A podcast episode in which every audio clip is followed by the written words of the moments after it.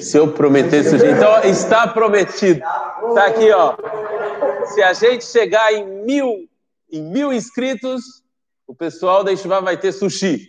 Então, aí está lançado o desafio. E lançado o desafio. Se a gente chegar em mil, em mil inscritos, vocês terão sushi não uma vez, duas vezes.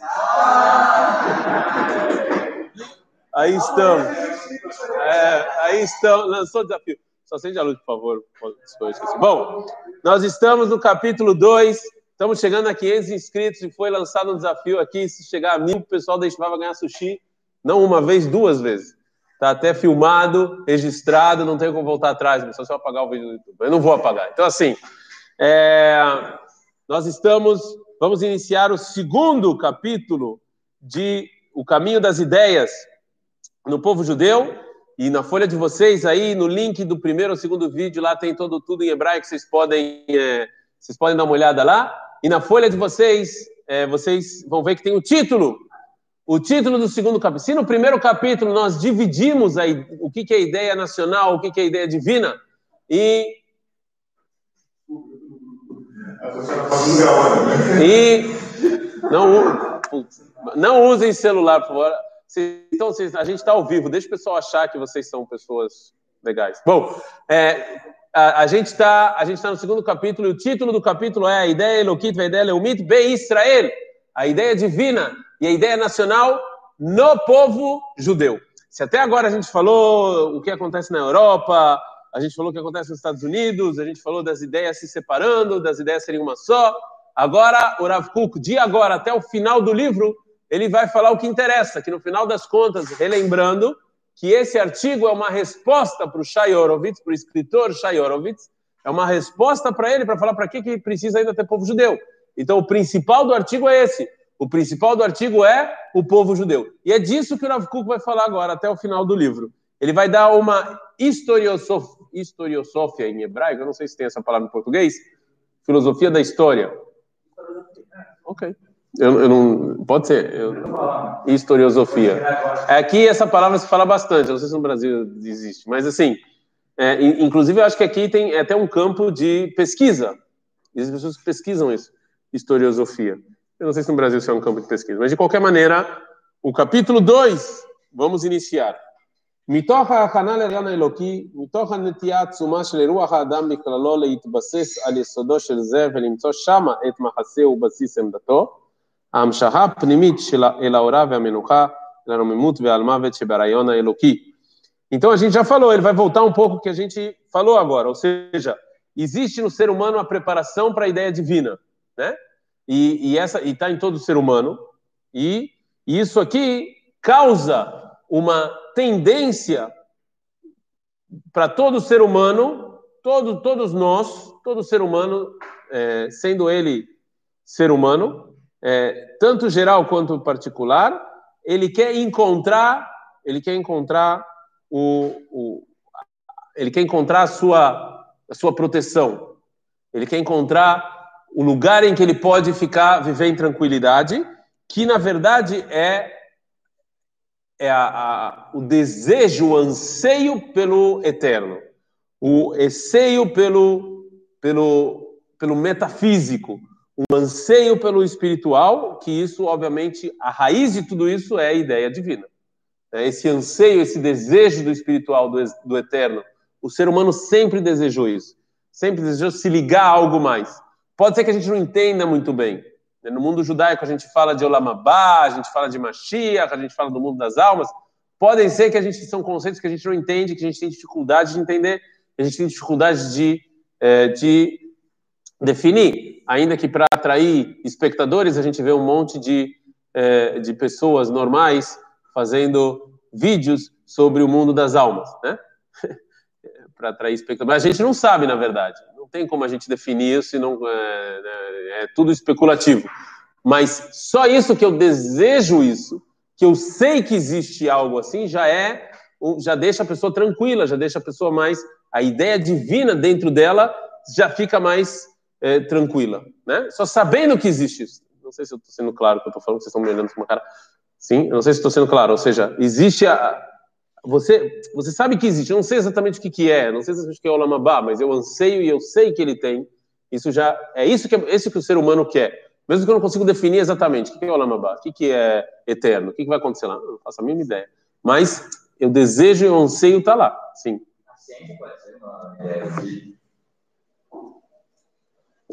A gente explicou isso, se não me engano, na quarta parte. Você pode ir lá olhar? A, a, ciência, ela não necessariamente é a ideia divina, mas ela, ela sem dúvida está ligada à ideia divina. A gente falou, a gente deu dois exemplos. A gente deu o exemplo de Einstein e a gente deu o exemplo de Lavoisier, que eles, a princípio, falaram coisas científicas, mas é óbvio que a ciência estava ligada à ideia divina, que é o mundo sempre existiu e que é o, o, o, o liberalismo. Né? Quando vem Einstein e fala que é a teoria da relatividade, ele veio de alguma filosofia, de alguma ideia divina. Não, a teoria da relatividade saiu de algum lugar. Né? Porque ele, se, se Einstein vivesse no século XV, provavelmente não ia sair com essa ideia, né? Não, óbvio que ele não tinha os meios ainda para pesquisar, mas vocês entenderam o que eu estou falando. Isso que você está no mundo neoliberal, que você está no mundo em que todas as ideias são aceitas, você vem falar a teoria da relatividade é mais fácil do que no mundo em que existe só uma ideia. Né? Então, a ciência não é algo é, tipo, não pessoal, tipo, não uma, sem algo subjetivo, né? Simplesmente tipo, observar a realidade. A ciência é algo subjetivo? Sim, óbvio que a ciência é algo subjetivo, óbvio que até o cientista. É, é, depende do ramo da ciência, né? Eu estou sendo aqui muito. É, mas, por exemplo, você queria ser médico, né? Você queria ser médico. Então, vou te, te fazer uma pergunta agora.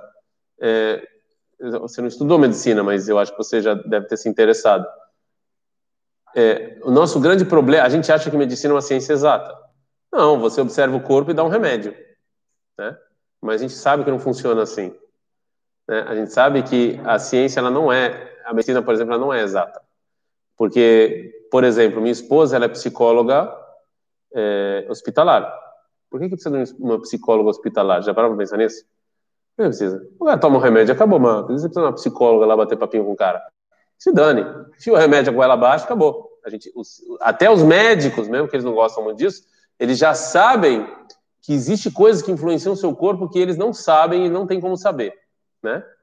A gente sabe, a, a, o, a, o, famoso remédio de açúcar lá, como é que é o nome do remédio? Placebo, né? Então, assim, como é que funciona um negócio desse, né? Como é que dói a barriga, ou seja, a pessoa sente um sentimento de dor, mas não é nada físico. É óbvio que existe essa relação e que não é uma ciência exata. Não é chegar no médico e ele vai falar A, B ou C. Não é assim. Inclusive, existe erro médico e etc. Né? Até o, o, corona é só mais um exemplo. Como é que vocês aí que estavam no mesmo quarto, um pegou outro não? Entendeu? Como é que. É, é difícil explicar. Né? Então, assim. É, olha, então, assim, o, meu querido Rogério Balaceno, então vou ter que falar. Ele falou, mas existe ciência exata? Ele traz dois exemplos, o motor e o computador. Sim, existe ciência exata. É, eu, existem partes da ciência que são exatas, mas você falou, por exemplo, do motor.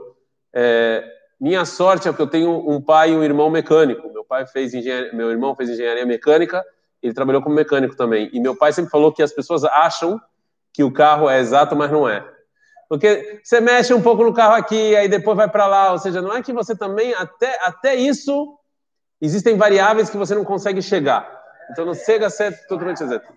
Hã?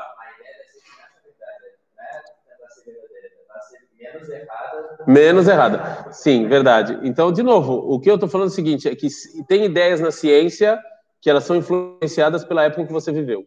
Lavoisier é uma delas e Einstein é outra, mas você pode encontrar várias.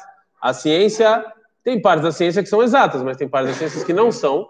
E tem partes da ciência que, teorias, que você só vai chegar nela por, porque você vive num certo contexto cultural. Entendeu? Mas não é óbvio que tem partes da ciência óbvio que é, que é exato. Entendeu? Você vai lá, você vê uma coisa funcionou ou não funcionou, acabou, é, é exato. Mas nem tudo na ciência é exato. Né? E você, às vezes, é influenciado pela, pela época em que você vive. Até pelas perguntas que você faz. Né? Por exemplo, é, mundo redondo? Quando é que as pessoas começaram a fazer esse tipo de pergunta? Né? Copérnico, ou seja, o mundo cultural te leva a fazer perguntas que você talvez não faria antes, né? Ou seja, a ciência e a cultura, ela, ela, ela... Quando a pessoa vai começar a a, a hipótese dele A hipótese dele provavelmente vai ser, vai ser influenciada pelo mundo em que ele vive. Né? Sim, mas também interpreta. De novo, gente, eu acredito que interpreta. Eu trouxe aqui a medicina, que para mim ela não. Inclusive no Brasil, né? Pode fechar sua porta, por favor. No Brasil a gente tem exatas, humanas e biológicas. Né? É, é uma coisa no meio, assim, né? Entre exatas e humanas. A gente até no Brasil, quando a gente vai definir, a gente define isso. Tem ciências que são mais exatas do que outras, né? Mas também tem dados científicos que você tem que analisar. E óbvio que quando você vai analisar os dados, depende muito do que é subjetivo, depende muito do que você pensa, do que você quer encontrar, né? É, então tem ciências mais exatas do que outras, mas, mas também a ciência muitas vezes ela é influenciada pela ideia divina.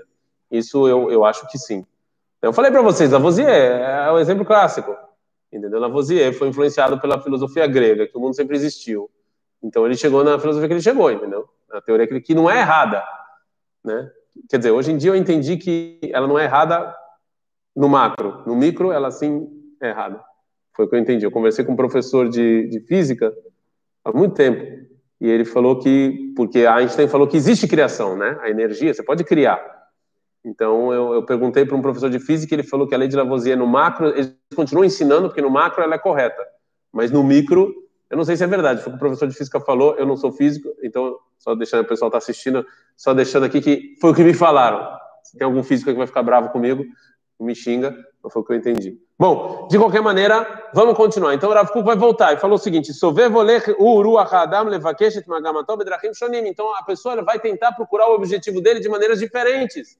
De novo, estão empurrando ele, o Espírito Divino está empurrando ele para o eterno, está empurrando ele para o divino, está empurrando ele para o mundo vindouro, está empurrando ele para o metafísico. Ele está sendo empurrado a isso. Agora, quem vai procurar isso? Ele está sendo empurrado, mas quem vai procurar? Cada um vai procurar a sua maneira. A busca é subjetiva. Ele está sendo empurrado por isso, você está sendo empurrado por isso, eu estou sendo empurrado por isso. Mas a busca é subjetiva. Onde eu vou encontrar o metafísico? Onde eu vou encontrar o eterno? Onde eu vou encontrar o espiritual? A, a busca, a busca, ela existe em todo ser humano. A maneira de você buscar, ela já é mais subjetiva. Então aí cada um, cada um vai, vai, vai se, cada busca vai se contradizer. Onde é que o Rav Kuk está chegando? Porque onde é que ele vai, onde o Rav Kuk vai começar a história do povo judeu? Ele tem que encontrar algum momento para começar. Não é? Ele vai falar das, da ideia divina e nacional no povo judeu. Em que momento ele vai começar? Não. Tem lógica o que você está falando, mas aí é tá. Abraão, ele vai começar nos patriarcas. Os patriarcas viviam em que sociedade? Em que sociedade os patriarcas viviam? Como é que era a sociedade religiosa em que eles viviam? Idólatra. Era uma sociedade idólatra. Agora a gente tem um grande problema. Que a gente, eu já falei sobre isso. A gente olha para os idólatras com uma um orgulho moderno, do mundo moderno, esses macacos que eram idólatras, não tinha lógica nenhuma. A gente acha, né, com essa, com essa, eu sou muito melhor com um cara faz idolatria. Era um primitivo. Mas o Rav Kuk vai explicar que a gente não pode olhar para a história dessa maneira. É um erro.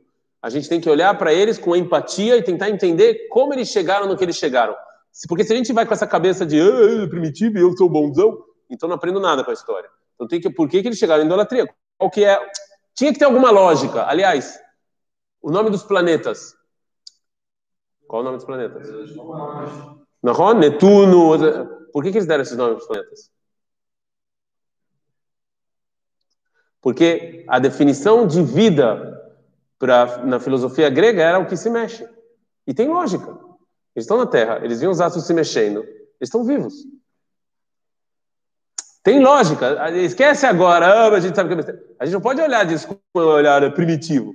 Para o que eles. Quero ver a gente, na época deles, com, com os meios, que eles tinham chegar nessas conclusões que eles chegaram. A gente não ia chegar. Então, assim, o Rav Kuk fala: na época dos patriarcas, todo mundo fazia idolatria. Agora ele vai explicar por que, que as pessoas faziam idolatria. Não é porque elas eram idiotas. Não é isso. De novo, elas tinham esse desejo do eterno, desejo divino, desejo. Elas tinham essa. Isso estava empurrando elas, né? Hã? Elas viam, elas sentiam Deus, então elas viam Deus em tudo. Então, então existia uma mistura de é, barbárie, com, com coisas negras, e, e, mas também com luz. Esse desejo era algo bom. O desejo do eterno, o desejo do espiritual, o desejo da alma, isso era algo bom, não era algo ruim. E isso empurrava as pessoas. Só que elas viviam numa sociedade moral e ética talvez não tão, não tão é, evoluída, isso sim. Mas elas viviam numa sociedade é, assim, né? É,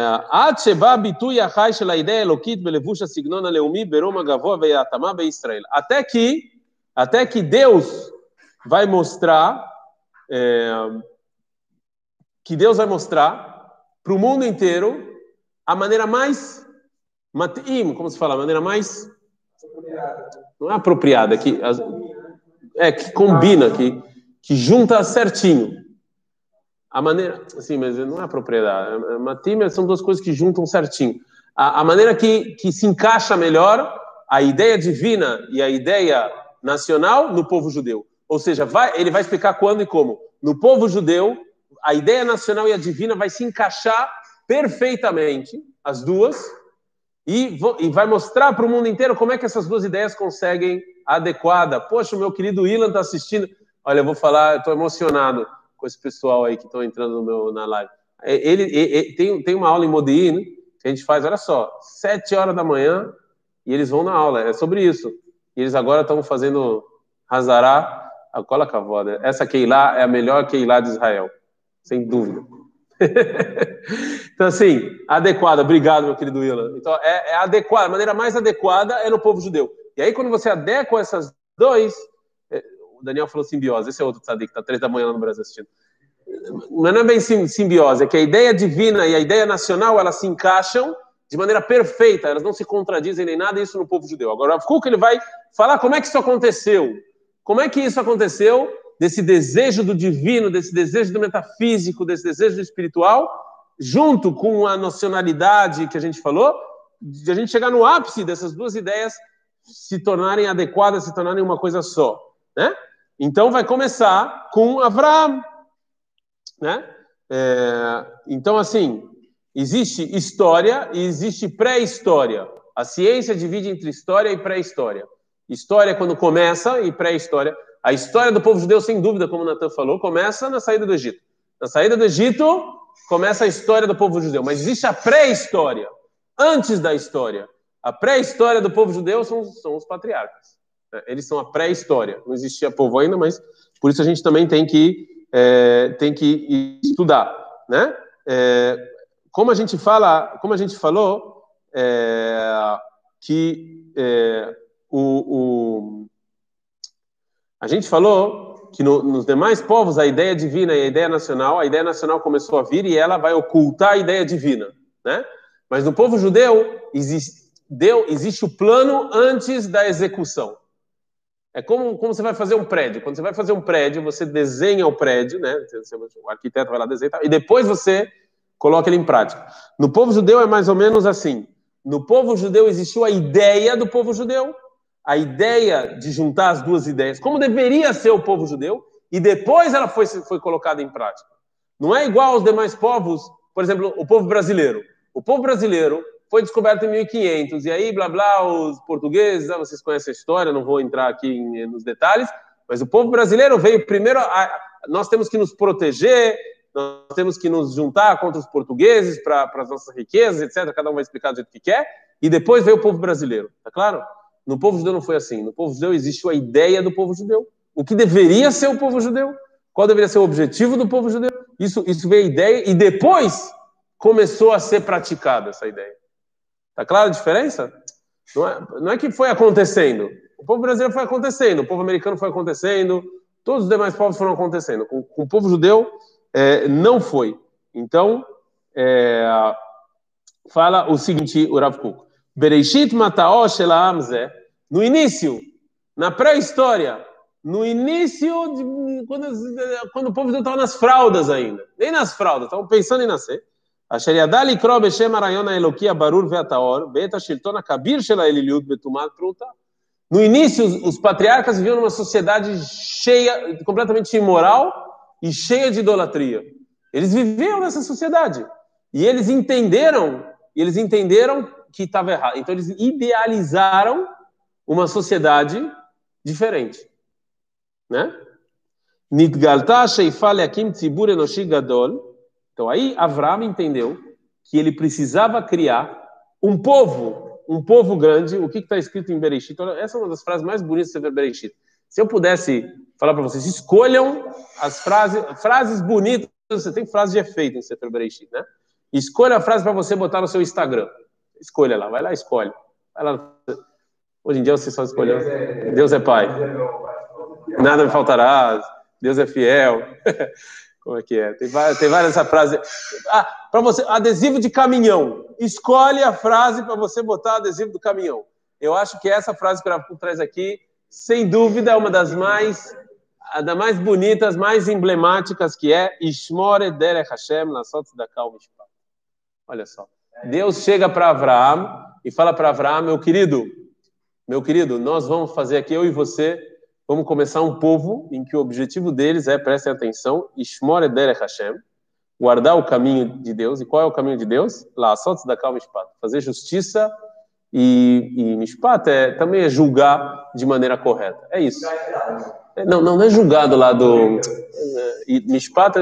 Então, assim, esse é o objetivo. Então, Abraão, no meio daquela idolatria toda, no meio daquelas. É, é, é, é eles são pessoas ainda. Os, ante, os, patriarcas são pessoas. Os patriarcas não são, são indivíduos. Mas Deus vem para esses indivíduos e fala: olha só, o objetivo é formar um povo em que eles vão cuidar dos caminhos de Deus e vão fazer justiça. É isso. É, é isso. É para isso que a gente está aqui. Fazer, ou seja, juntar as duas ideias a ideia divina e a ideia nacional. Isso Abraão vê com Deus antes de, de ter. Não tem povo ainda. É e Jacob. A gente está falando de pessoas, a gente está falando de gente. Um, um, um outro, indivíduos. Não está falando do povo. Mas entendam que essa ideia existiu antes do povo. Essa, a ideia não foi uma coisa que nem no mundo, que foi acontecendo, as pessoas estão se juntando, vamos juntar a galera aí, vamos proteger, vamos fazer uma economia. Não, não, não, não. O objetivo já está traçado antes de acontecer. É que nem eu falo assim, para você ganhar a competição, eu sempre uso esse exemplo. Para você, agora que está gravado, vou ter que parar de usar. Para você ganhar a competição de arco e flecha lá na Olimpíada, né? o Tássio vai para a Olimpíada de arco e flecha. Para você ganhar a competição de arco e flecha, você tem dois, duas maneiras. Uma maneira é você atirar a flecha no alvo, maneira mais óbvia, mas tem outra maneira. Você atira a flecha e depois desenha o alvo. Essa é a maneira né, malandra de ganhar. Então, o que o. Né, então, é a mesma coisa, ou seja, a, todos os demais povos, eles atiraram a flecha no alvo, a gente está se protegendo. Então, aqui não. Desculpa, os demais, você primeiro atirou a flecha, depois você desenhou o alvo. Né? Você, o povo de Deus já tem o alvo. É lá que eu quero chegar. Aqui não, eu atirei a flecha, fui me juntando a galera, assim, formamos um povo. Depois eu desenho o alvo. Não é, não é que eles já pensaram nisso. Avraham, Yitzhak e Yaakov já foi pensado. O objetivo já está lá. Eu não sei como é que a gente vai chegar lá, eu não sei quando, mas é esse, isso já está, acabou, é isso que eu quero. Isso é completamente diferente do que aconteceu. Então essa é a primeira diferença do povo de Deus dos demais povos. A gente já sai, o nosso ponto de partida ele já é diferente. Eu não estou me juntando com todo mundo para me proteger, para ter economia, para ter segurança, para ter dinheiro, não eu, eu não estou me juntando. Eu estou me juntando para fazer da calma espada, para fazer justiça. Acabou. E, e guardar o caminho. É isso. Se não for isso, eu fico aqui com os caldeus, com os cananeus. Eu não preciso do povo de Deus. Fico aqui. Ok. Então, é, o, ponto de partida é completamente diferente. Bom, meus queridos, dito isso, de novo, compartilhem o vídeo, acendem o sinal. Se chegarmos a mil inscritos, vamos ter uma festa de sushi aqui na Yeshiva. A gente grava depois, pessoal. é isso. A gente se vê amanhã, tem mais, se Deus quiser, nessa mesma hora e nesse mesmo canal. A gente se fala. Essa, essa é não.